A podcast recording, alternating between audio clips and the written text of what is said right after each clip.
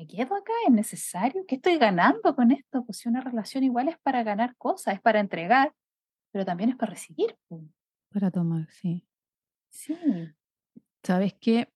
Yo creo que el mayor indicador para mí es cuando el amor duele. Y Oh, cuando comienza como a intensificarse esta voz dentro tuya o, o te lo muestran en imágenes o a veces en el cuerpo de que te está diciendo que ahí no es. Bienvenidas y bienvenidos al podcast Sanando con Armonía. Yo soy Natalia Becerra y en este espacio busco acompañarte para que hagas consciente que el bienestar está en tus manos. Mi invitación es que te conozcas, te escuches, te entiendas y te centres en ti a través de reflexiones, aprendizajes, herramientas y recursos que enriquezcan tu alma y tu vida. Y si quieres más, ingresa a mi Instagram Natalia Becerra Ulloa. Ahí encontrarás más información, en colaboración con Jennifer Vergara. Hola a todos y todas, ¿cómo están? Confío y espero que estén muy bien. Oye, yo feliz de volver a los podcasts este mes. Estuve afuera y me ayudó mucho, mucho, mucho a balancear mi energía, mi vida, todo. Así que estoy feliz haciendo cosas nuevas, tengo nuevos proyectos y que ya se van a ir enterando. También estoy conociendo nuevas personas, así que feliz de tomarme vacaciones de las redes sociales y el podcast. Así que a todos los emprendedores se lo recomiendo. y antes de empezar, obviamente, saludar a mi partner, a la Fer, ¿cómo estás? Oli, acá, siendo emprendedora. Aquí estoy sufriendo por eso. Hay que descansar, hija, hay que descansar. Sí, hay que descansar. Hoy estamos como en la misma, no nos tomamos vacaciones hace tiempo, pero lo voy a hacer. Hay que hacerlo, hay que hacerlo. hacerlo. Consejo para las personas que nos están escuchando, por favor, descansen, es necesario, es Sí. necesario. Sí, es necesario. Yo, bueno, yo estuve fuera del podcast y del- de las redes, pero, pero igual seguí trabajando. Pero ya eso, sacarlo de mi vida fue ganancia, así que feliz. Wonderful, wonderful. Y chiquillos, el día de hoy con la Fer vamos a estar hablando de cuándo es tiempo de dejar ir. Tengo que mencionar que este em, tema lo eligió mi compañera, así que Fer, cuéntame. Hell yeah. Ah, es que, es que es un tema re importante porque, a ver, en general uno habla, cuando habláis de temas de pareja, uno habla como ya de los conflictos, de los problemas, y, y generalmente eh, se enfoca esto como de, ya, mantengamos la relación, ¿sabes? Eh, no, uno, uno generalmente no, no, yo, yo, por ejemplo, te había dicho, pues que yo hice terapia de pareja, pero renuncié a eso porque en general mi primera opción era, ¿sabes? Que sepárense. Entonces, no, pues, si uno va a terapia de pareja, si uno habla de los problemas de pareja, generalmente es buscando que la cosa se mantenga, ¿cachai? Que sigamos juntos. Pero, y ahí también me surgió la duda, también escuchando otro, otro podcast, de, y, y si en una de esas es mejor terminar, ¿cómo saberlo? No, no de forma así como eh, impulsiva, sino que, ¿cómo saber cuándo de verdad es mejor? eh, terminar. po. ¿Cómo, cuál- ¿Cuáles son las señales que te, que te muestran que quizás eh, es momento de dejar ir? ¿cachai? Mm. Mm, En- en- más que en- como en tu vida personal, en tus consultantes, por ejemplo. Cuando tú identificas como psicóloga que es mm, tiempo de dejar ir. ¿Sabes que cuando la relación te está quitando más que entregando? O sea, cuando tú estás dando energía, tiempo, eh, emocionalidad, esfuerzo y no estás recibiendo lo mismo, al menos a cambio o más, yo creo que ahí ya uno, uno empieza a hacer la duda. También en mi vida personal ha sido así. Como eh, mm, cuando así, cuando lo ponís en la balanza y estáis viendo que en realidad lo estáis pasando mal, más mal que bien, y, y estás entregando mucho y, y- la, la relación de pareja es más bien algo que te cansa, más que ser un refugio en donde podéis como llenarte de energía, creo que ahí ya tenéis que empezar a, a- a hacerte la pregunta, pues, ¿cachai? ¿Me, quedo acá? ¿Es necesario? ¿Qué estoy ganando con esto? Pues si una relación igual es para ganar cosas, es para entregar, pero también es para recibir. pues. Para tomar, sí. Sí. ¿Sabes qué? Yo creo que el mayor indicador para mí es cuando el amor duele y Oh, cuando comienza como a intensificarse esta voz dentro tuya o, o te lo muestran en imágenes o a veces en el cuerpo de que te está diciendo que ahí no es, que, que ya no más. Entonces también pasa que hay personas que empiezan a transgredir los límites y la persona lo resiente, por ejemplo, una y otra vez. O sea, no estamos hablando de que pasó a llevar un límite y, es esporádico, sino que es constante. Em, por ejemplo, yo tengo varias consultantes que, hoy que se han demorado, que ellas mismas me reconocen que se han demorado mucho tiempo en dejar ir relaciones que las minimizaban, que em, le transgredían los límites, que habían una alternancia afectiva como esto de que le daban algo y después la maltrataban y que, y que ellas reconocen que, mm, que se mentían, que había un mm. autoengaño. Entonces, yo creo que, que eso, cuando se dan cuenta, hoy hay mucho dolor, hay mucha pena, mucha tristeza, mucha rabia con ellas mismas, con ellos mismos, de, de cómo no lo vi antes, porque estaban las señales. Entonces, como tú bien dijiste, hay señales que son evidentes eh, de cuando irse, tomar mis cositas, mi maleta e irme, o cuando no, cuando, seguir apostando por la relación. Yo creo que, yo creo que de verdad uno puede seguir apostando por la relación, insisto, cuando estáis recibiendo algo positivo a cambio, cuando sentís que eso, pues, que vale la pena. O sea, mm. cuando la pena está valiendo todavía, Ok, o cuando ves que la otra persona igual tiene ganas de mejorar, ¿cachai? Tú tenés ganas de mejorar, ok, démosle.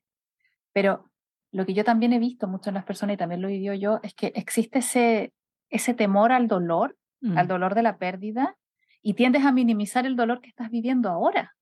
¿cachai? Es como, elige tu difícil, o sea, estar en esta relación está siendo difícil, ¿cachai? y te mm. estás negando a considerar la posibilidad de vivir el difícil de terminar la relación. Como es cuático como uno también se habitúa a ciertos sufrimientos. Sí, lo normaliza. estoy acá. Claro, lo, normalizáis. Sí, Sobre todo si... Dígame, dígame. Sí, lo que pasa es que eso también te iba a comentar porque, claro, la persona que todo su, su cuerpo, su mente, hay esa vocecita interna que te está diciendo, sal de acá, eh, o, o, ya es hora de irse, o termina la relación, es muy dificultoso porque, claro, empieza este, esta comparación de, lo que le entrega la relación, que si bien quizás no es tanto, pero está, ah, versus el, salir de la relación, lo que implica salir de la relación, porque, claro, hay, por ejemplo, hay parejas que son un pololeo y que cada uno vive en su casa y, y sí, y, good porque ah. se terminaron nomás, pero hay parejas que mm. viven juntos, que, tienen, hijos. claro. Entonces, no hay él es mucho más complicada esa decisión y también porque la proyección que hacen a futuro es negativa. Claro, claro, te imagináis que lo que va a pasar después de separarte va a ser peor que lo que ya estáis viviendo. Exactamente. Y que, y que posiblemente te vas a quedar. Mira, lo que yo me encuentro en terapia generalmente es el miedo a estar sola, a estar solo. Y este, este miedo, perdón, te paraliza. Entonces, pero ahí la pregunta, por ejemplo, para mí y que comparto con, las personas que nos están escuchando es, ¿qué duele más? O sea, ¿qué es más duro? ¿La idea de quedarte sola, de quedarte solo? ¿O será duro dejar ir la idea de lo que tú tenías con la persona y lo que no se va a cumplir? Es que es cuático, ¿eh? también hay que, hay, aquí hay un montón de, de cosas que la verdad sirven no solo para este tipo de situaciones, y es separar lo que realmente está ocurriendo de la historia que te está informando en tu cabeza acerca de lo que está ocurriendo. Eh, yo he estado en relaciones de pareja, cuando era más joven, más inexperta, en donde te vendís una historia mm. eh, que es súper diferente a lo que realmente está pasando. O sea, mm. tu, tu, historia de amor no es tan de cuento de hadas como tú te lo estás imaginando en tu cabeza. ¿cachai? Para mí antes era como, no, ya llevamos tres años, esta relación es genial. Mm. Y no, po, o sea, eso, eso es duración nomás, o sea, no, no, no, no, no, era, no era un índice de que era una buena relación, o, ay, no podemos estar nunca separados, entonces esta relación es genial. Tampoco, po, ¿cachai? Mm. Si el, de verdad el, barómetro, la, la, medición para cachar realmente si tu relación es genial, es cuán bien te sientes en la relación y cuánto estás creciendo en la relación. cuánto estás mejorando, cuánto estás siendo mejor persona, ¿cachai? Cuánto te estáis desarrollando. Yo creo que eso, eso es, a lo que le tenéis que poner mucha atención para saber si la relación en la que estás es sana o no. Estoy mm. creciendo, estoy aprendiendo cosas, me estoy sintiendo mejor conmigo misma o conmigo mismo, me estoy desarrollando o en realidad no está pasando ninguna de esas cosas. Yo tengo en mi cabeza la idea que me tengo que quedar acá por esto, por esto, por esto, por esto, por esto, por esto. Además que ahí pasa mucho también, ah, lo, he visto cuando se separan, eh, pasa mucho lo de la profecía autocumplida. Eh, los pacientes que piensan que va a pasar algo muy terrible si se separan, sin querer, están creando las circunstancias, como haciendo más difícil todo, ¿cachai? Ay, voy a hablar con ella y no va a querer, y, no, no, me va que, no, no, va que, no nos vamos a poder poner de acuerdo respecto a los hijos, etc. Y es como ya, pero si vais con esa disposición, es súper probable que tu actitud sea la que va a facilitar esa actitud de parte de la otra persona. ¿sabes? Yo generalmente a, a mis pacientes cuando tienen que tener conversas difíciles les pido que visualicen antes que la conversa sale maravillosamente, que todo resulta excelente, que la otra persona entiende, que... y eso cambia mucho la disposición con la que tú vayas a conversar. Y hace que eh, facilita la, la conversa. Sí, ¿sabes lo que yo podría aportar a, esa, a eso que tú mencionas de la visualización? Porque efectivamente, claro, yo también lo hago. Sin embargo, lo que me gustaría enriquecer es que yo a mis consultantes les digo, tú conoces a la persona, mejor que yo incluso, porque a veces los tengo los dos, pero tú conoces a la persona, tú has convivido con la persona, tú, tú eh, has interactuado, te has vinculado con la persona. Entonces, cómo la persona atiende mejor el mensaje, en qué contexto, de qué forma, cuál es el tono. Entonces hay una preparación de todos los de todas las variables, de todos los indicadores para que eso sea exitoso. Porque, por ejemplo, yo me acuerdo una, una consultante, yo le decía, pero ¿cómo le llega mejor el mensaje a él? Y ella me decía, hoy me dijo cuando cuando yo lo estoy abrazando, cuando estamos en un momento íntimo, cuando estamos regaloneando y cuando yo le digo las cosas como para que los dos estemos bien, resulta, me dijo. Y yo, good. y ella, claro, cuando ella está hablando eso, ella se imagina la escena, regaloneando quizá en la cama o quizá en un campo, en el cerro o no sé, en el jardín botánico. pero, pero como que hay, hay, una, hay un contexto que la persona recuerda de cómo atienden mejor el mensaje. Yo creo que eso es clave, como decir, ah, esta persona atiende así. Pero también, yo creo que ahí hay, hay, dos cosas, porque también yo tengo que estar en la disposición de querer solucionarlo.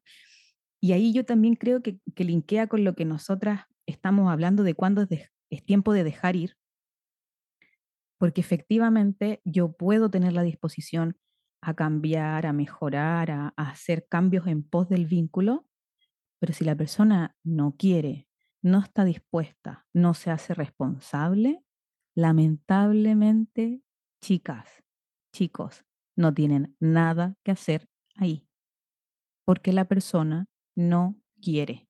Precisamente. Bueno, esa, esa es como la, la, ley de los psicólogos. O sea, tú no podés ayudar a alguien que no quiere ser ayudado. Uno no puede, no, no, va, no vaya a tener una terapia exitosa con alguien que viene a la fuerza. O sea, acá es lo mismo. Eh, me gustó mucho eso de poner atención al contexto, como de, sí, puede tratar ¿cachai? Más abierta. Incluso yo creo que para conversas difíciles, como, como para, para conversaciones en donde eh, es probable que, en, donde tenéis que discutir si es que van a continuar o si van a terminar. Quizás, no quizás, yo creo que ahí también es súper importante el contexto. Quizás no hacerlo en el lugar donde viven juntos, quizás hacerlo en un lugar más neutro, en donde ninguno de los dos se sienta como o amenazado o, o como muy, muy en su, en su territorio. Eh, también el lenguaje corporal que uno ocupa, como tratar de no ser amenazante, de no ser cerrado, sino que ser más receptivo y así. Oye, Fer, ¿y en tu experiencia em, te ha tocado trabajar con personas que saben que ahí ya no es, pero como que sienten que no pueden salir de la relación? Millones de mm. veces. Eh, sobre todo pasa con historias de maltrato. Eh, me, me pasa mucho de recibir a hombres que están sufriendo maltrato desde una mujer y que no, no se sienten capaces de salir. Sobre todo porque hay, hay algunos que me han dicho, ya hemos terminado varias veces, pero volvemos. Y claro, cuando ya existe esa dinámica, está también esa sensación de ya, bueno, si termino ahora, es súper probable que vuelva después. Y claro, y ahí es como, y ahí es donde también hay que trabajar el tema contextual, como de ya, a ver, pero ¿cómo, cómo terminaban generalmente? Ya de esta forma, ya, entonces ahora hay que hacer algo diferente. Y muchas veces también pasa que me pasa con hombres que no se dan cuenta de que lo que están viviendo es maltrato, que solo saben que se están sintiendo mal, eh, como que siempre los critican, siempre los hablan mal de ellos, que están frente de los hijos. Y ahí primero hay que decirles que eso no, no está bien, que eso no es normal. Es cuático igual, porque las personas que sufren maltrato, no sé si tú lo has visto también, porque yo he visto mayormente hombres.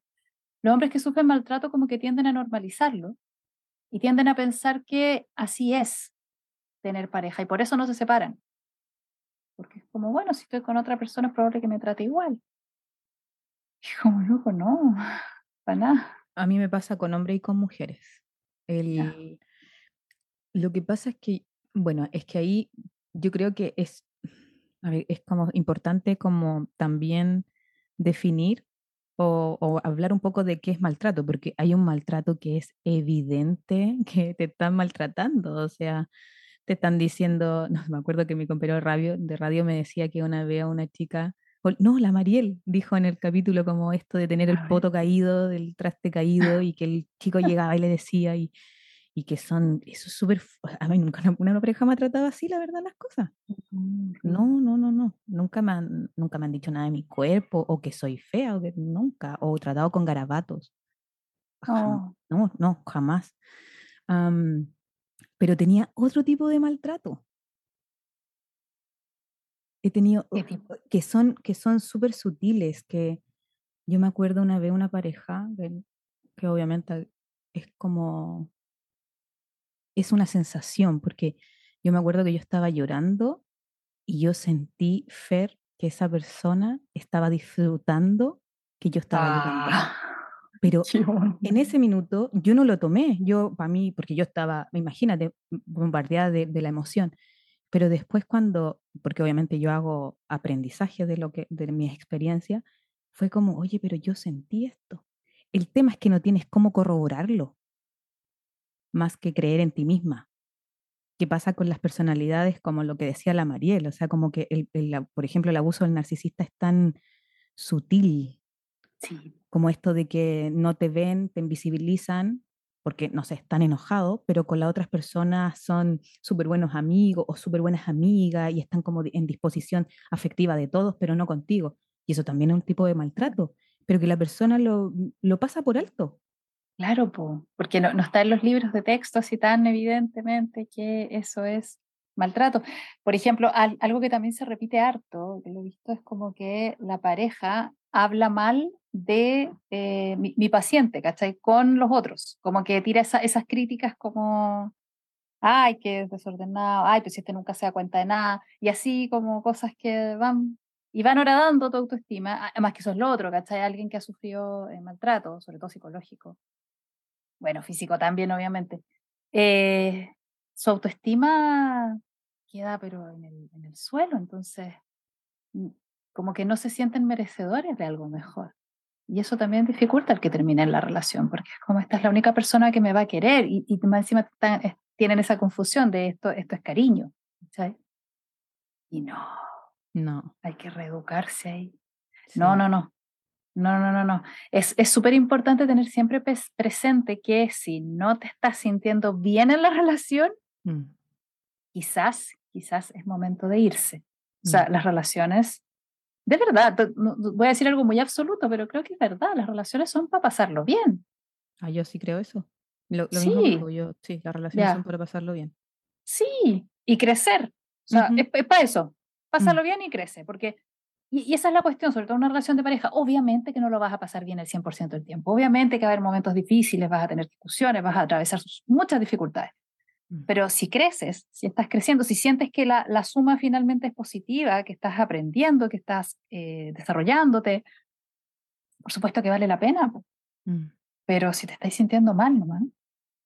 ¿Sabes qué? No. Quiero, quiero tomar lo que tú estás diciendo y, y- y como explicitarlo, porque efectivamente acá el tema de dejar ir conecta con las sensaciones de tu cuerpo, con lo que el cuerpo está manifestando.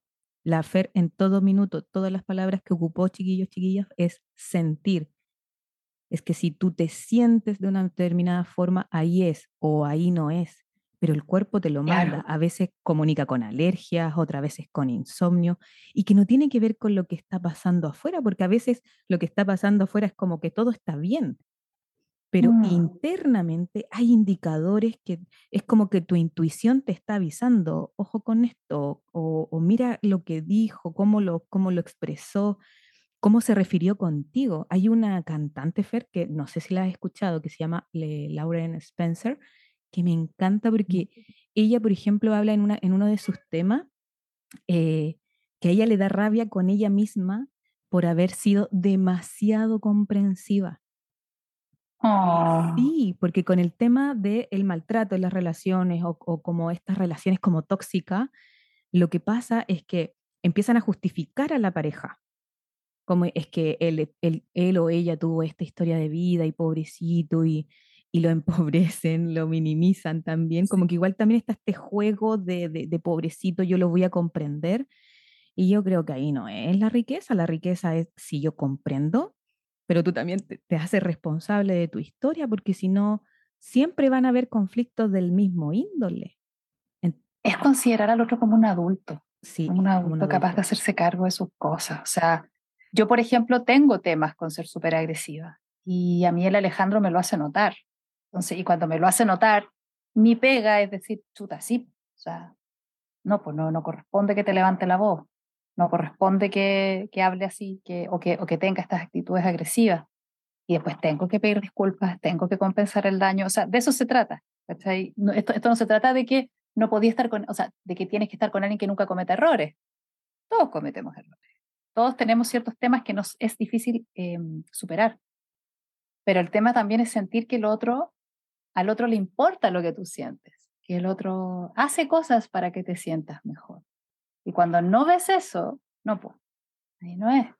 Mm, Claro, que y, que y- claro, y, y con respecto a eso que tú dices, yo creo que, porque a ver, un vínculo de pareja, llamemos vínculo como un espacio de, de, de que, de contención con el otro que te estás vinculando, que es que es tan íntimo que aparece toda la vulnerabilidad ahí. Entonces, cuando la persona le hace daño sin intención, porque yo creo que también ahí está la riqueza, como que yo sé, no sé, yo me acuerdo que una pareja que yo tuve harto tiempo, como tres años y tanto, tres años y medio, cuatro, él, yo sabía que lo que hacía era sin intención, era porque era más inmaduro, por la edad, por, porque yo también era inmadura, pero entonces había como un, había una comprensión de que no había intención y él se hacía responsable también. Entonces yo creo que ahí es como, mm, como si se produce un daño, que es lo que tú dijiste, pedir disculpas, reparar, porque ahí está la grandeza de la relación. Es la capacidad de reparar, Mm, en, en la capacidad de la capacidad de aceptar nomás que somos humanos, que nos podemos equivocar, eh, pero que es nuestra responsabilidad hacernos cargo de eso. O sea, yo sería súper dañino que en mi caso el Alejandro dijera es que la Fera tenía una vida tan difícil, entonces es comprensible que sea agresiva. No, po, no, no, no, no, no. no. A mí me toca aprender. Sí. Sí, afortunadamente hoy yo, yo antes creo que, que era más como, como más mm, combativa, pero hoy día estoy como, como que acepto mucho mis errores. Yo creo que, y ahí es la, la, la grandeza que tengo de, de, de reconocerlos, de pedir disculpas, de, de reparar también. em, y, en todo, en mi, no solamente en mis vínculos de pareja, sino que también con mi familia, con mis amigas. Pasa menos, obviamente, porque esos son otro tipo de vínculos, Claro. Eh, pero, pero la pareja sí. Y eso me ha traído mucha paz a mí. Mm. Tiene que ver con eso. Oye, Fer, ¿y tú qué crees que necesitan las personas quizás comprender, entender o aceptar? Siri está hablando, disculpen. Em, Hola Siri. sí, hola Siri. ¿Qué crees que necesitan o aceptar incluso para dejar ir a la pareja cuando ya no es? ¿Qué crees que Necesitan necesitan? primero acep- ac- aceptar los hechos, los hechos. Yo, yo recomendaría hacer la división entre lo que está ocurriendo en mi relación y lo que yo pienso que está ocurriendo, lo que yo imagino que está ocurriendo, lo que yo quiero que ocurra, ¿cachai? Es muy diferente como decirse es que mi pareja me trata bien a decir eh, yo quiero que mi pareja me trate bien, ¿cachai? O, o, o ya, cuando termine tal cosa, cuando pueda superar tal cosa, vamos a empezar a estar mejor. No, no, no, no, no. Hay que en- encarar los hechos que están ocurriendo en el presente. Céntrate en hoy día, hoy día. ¿Cuántas interacciones agradables tuviste con tu pareja? ¿Cuántas interacciones desagradables? ¿Cómo se solucionaron las interacciones desagradables? O sea, tener súper bien definidos los hechos, ¿cachai? Como, ¿Cómo me siento cuando interactúo con ella o con él?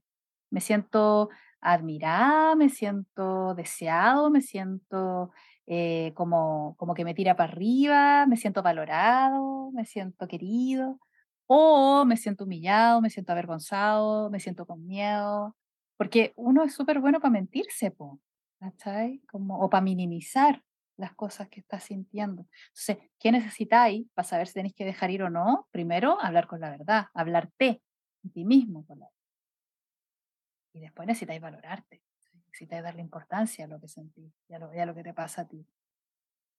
Eso, Sabes valentía. mm, sí, ahí conecta con la valentía. Sabes que yo creo que el corazón sabe dónde sí y dónde no. La cabeza y la mente es la que, incluso el cuerpo físico, eh, es la que a veces no comprende. Yo acá recomiendo, bueno, terapia. Yo creo que de verdad la terapia, chiquillos, chiquillas, es un espacio de autocuidado full. em, que lo hablen, que lo puedan hablar, conversar, em, que se tengan paciencia, dedicación. em, a veces es invitar a emociones dolorosas, la tristeza, la frustración, eh, soltar lo que no va a ser o lo que no fue también. Por eso te hablaba de aceptación, de entender, porque son tantas cualidades las que se ponen en juego cuando se tiene que dejar ir. Y, y, y Fer, yo acá quiero ser como súper también como benevolente con las personas y compasiva con las personas que nos escuchan porque yo he estado ahí y, mm, y, a, y a veces me he demorado harto tiempo. Yo me acuerdo de una relación que yo en Año Nuevo supe que iba a terminar esa relación. ¿Cómo supiste? Porque yo abracé a mi hija en el Año Nuevo y él abrazó a su mamá y nosotros estábamos separados. No hubo un encuentro. Y, co- y solo eso fue como, la relación va a terminar.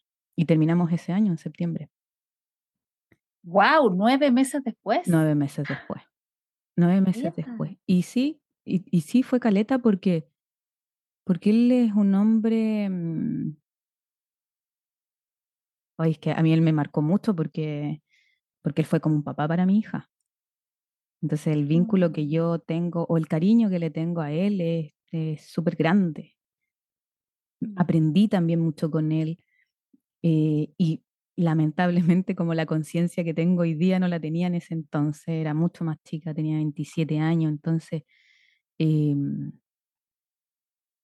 yo creo que yo creo que es lo único que es como, oye, ojalá tuviese esa conciencia, esta conciencia en esa edad, porque hubiese hecho Ah. las cosas distintas de cómo uno las hace. Oh. Y las relaciones que vinieron después, claro, han, han sido como también de aprendizaje y, y de saber, de escucharme, lo que tú dices, escucharme es como, no, aquí no es, aquí no es. No, y yo a- afortunadamente me atiendo al tiro, pero ahí es habitar la emoción, porque independiente que yo sepa que ahí no es, me duele igual. Obvio, si no te, no te vas a ahorrar eso. Mm. Evidentemente, si cualquier pérdida duele, obvio mm. que sí. Pero tenéis que priorizarte tú. Y, sabéis que muchas veces, ya, si uno, se empieza a observar, si alguna de las personas que nos está escuchando se está observando, se está sintiendo en la relación, se dio cuenta de que en realidad lo está pasando mal, mm. igual antes de dejar ir o de terminar, hay que solicitar, hay que ver qué pasa. O sea, por ejemplo, no sé, cuando me decís esto que te pasó en el año nuevo, eh, quizás habría sido un buen momento, no sé si en el año nuevo, ¿cachai? Pero al día siguiente, decir como, oye, eh, anoche pasó tal cosa, siento que nos estamos distanciando, eh, yo no quiero que termine esta relación, podemos ver alguna forma de acercarnos más y ver qué pasa. Mm, por ejemplo, en ese tiempo que yo tenía 27 años, yo no tenía ese nivel de conciencia. Entonces, creo que en, alguna, en algún otro podcast también te lo comentaba, no, mm, como no tenía esta herramienta, yo más queja que, que un conflicto sano, que, que, se pueda, que podamos mejorar los dos. Yo intenté decirlo de muchas formas, pero sabéis que yo recordando esos eventos, yo decía, no, así como que me equivoqué tanto porque yo lo decía como queja, e incluso cuando estaba calmada, como más directiva. Sí, a la conciencia que tengo hoy día, todo lo contrario, ¿cachai? Es cuático, ¿ah? Yo creo que también uno tiende a quejarse yo creo, ¿ah? Cuando uno siente que en realidad el otro no va a reaccionar bien, porque lo más sano es hacer una solicitud, como, oye, podemos hacer tal cosa, pero la queja es como, ah, esto está mal. Y, muchas veces uno no se atreve a hacer la solicitud directamente por miedo a que la otra persona diga que no, o que no quiere, o que no puede, o que no sé, por, por miedo a la negativa, ¿cachai? Pero es cuático, porque si uno no hace la solicitud, el otro no tiene idea qué es lo que está pasando, ¿cachai? Y qué es lo que estáis necesitando. Es, es, cuático que no, bueno, es que además no nos enseñan educación emocional en los colegios, no nos deberían enseñar, porque no, no estamos equipados para tener relaciones sanas, lo tenemos que ir aprendiendo a costalazo, precisamente como estáis contando tú. Sí, yo creo que en ese minuto eh, fue súper, o sea, bueno, mirándolo ahora desde lejos fue muy rudo porque yo decía, hoy podría haberlo hecho distinto. Pero, ¿sabéis que por más que lo he intentado hacer distinto, cuando hay otra persona, o, como, o, las parejas que he tenido posterior a, eh, él, em, y que comprendo porque porque a los hombres tampoco le enseñaron a decir las cosas. Entonces tienen una proyección negativa del, del conflicto, como lo que mencionaba el Alejandro que a él le mm. daba terror el conflicto y que no sabía que del conflicto podía nacer una relación como o algo más bonito para mejorar los dos. Entonces, claro, con las, parejas que tuve posterior, eh, ha, pasado esa dinámica. Eh, ahí yo ya, ah, obviamente aprendiendo desde ahí también, em, de, de hacerlo distinto yo e identificar en el otro también cómo lo hace.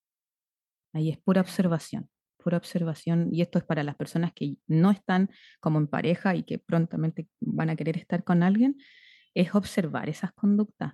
Yo a, mis consultantes les digo, o sea, tú conoces a la persona, disculpa, y disculpen el vocabulario, pero cuando está en la mierda, cuando está enojado, cuando está frustrado, tú ahí conoces a la persona y es como, wow, no sabía que tenía esto es que ahí también salen nuestras herramientas más primitivas. Mm, cuando estamos sometidos a situaciones de estrés, claro, sale, sale nuestra historia, la verdad. el niño, o la niña interna sale con todo a, pelearla. Em, y ahí está esta capacidad de hacerse responsable. Es como decir, oye, ¿sabes que paremos? O, ya después de que la embarrada está hecha, como, oye, hablemos porque me pasó esto, salió mi niña y me activó esto. Y conversarlo y pedir disculpas y reparar, O solicitar reparación, que también, mm. pues, si, si alguien, si, si, la otra persona te hirió y te dolió, tú tenés todo el derecho de decir, oye, no, pues esto, esto no se puede quedar así, esto, yo me siento súper mal con lo que pasó, necesito saber que a ti te importa que yo me sienta mal. Y, y es tan sano hacer esas solicitudes y yo también, o sea, en toda mi historia de, de pareja, como que no estaba acostumbrada ni a recibir esas solicitudes ni a hacerlas. Y, bueno, impresionante que, que cambia todo. O sea, muchas veces la otra persona te sigue haciendo daño cuando no tiene un trastorno narcisista o psicopático, whatever. Em, la otra persona como que, si, si tú le mostrás que te dolió, si tú le mostrás que en realidad como que lo que pasó no es algo pequeño, la otra persona se da cuenta ahí, ¿cachai? Si muchas veces uno está tan ciego cuando deja salir a sus niños internos, que no se da cuenta del daño que está causando. Entonces, es súper necesario expresarlo. Sí, sí. Fer, ¿con qué te vas del capítulo? me voy mm, eh, por, por, mi lado, que siempre estoy pensando que la gente primero se tiene que separar, me voy con, con el no, no, hay que, hay que analizar, hay que darse cuenta, hay que, hay que dar oportunidades, hay que, no, no podéis empezar a, a, pensar en dejar ir si no hay tenido siquiera la conversa con la otra persona. Porque también pasa muchas veces que uno de los dos empieza a terminar antes y como que después toma las decisiones son las típicas situaciones en donde como que había uno que estaba súper bien en la relación y de repente paf, lo patean y, no, y nunca supo por qué. Y eso es porque uno de los dos e, estuvo ahí como pensándola, pensándola, pensándola, pensándola, él nomás o ella nomás y paf. No, siento que me quedo con que hay que conversar, siempre hay que conversar, siempre hay que comunicarse, hay que comunicar estos dolores. sí. Y después decidir. Lo que pasa es que lo van a conversar en la medida que vean o su proyección sea positiva o tengan interés. Porque hay personas que no tienen interés. Y... Claro, pues. Yo lo que Pero te, voy... a dar cuenta de eso cuando conversís, Sí, pues, sí. Es que hay personas que no lo conversan. Bueno, por eso me quedo con eso. Conversen. Conversen. Yo lo que me llevo del capítulo es que atender a las sensaciones, a tu sentir. Yo creo que eh, ahí hay mucha riqueza en la intuición, en tus sensaciones y después ir comparándola con los datos que te van mostrando. Observar, observar, sí. y observarse. Y pescarse. Y pescarse. Ya chiquillos, Fer, muchas gracias. Nos vemos en un próximo capítulo y compartan este episodio con quienes ustedes estimen pertinente en sus redes sociales, etiqueten a la Fer, a mí y nos estamos viendo en un próximo capítulo. Oye, ¿Mm? demos, demos, nuestros Instagrames.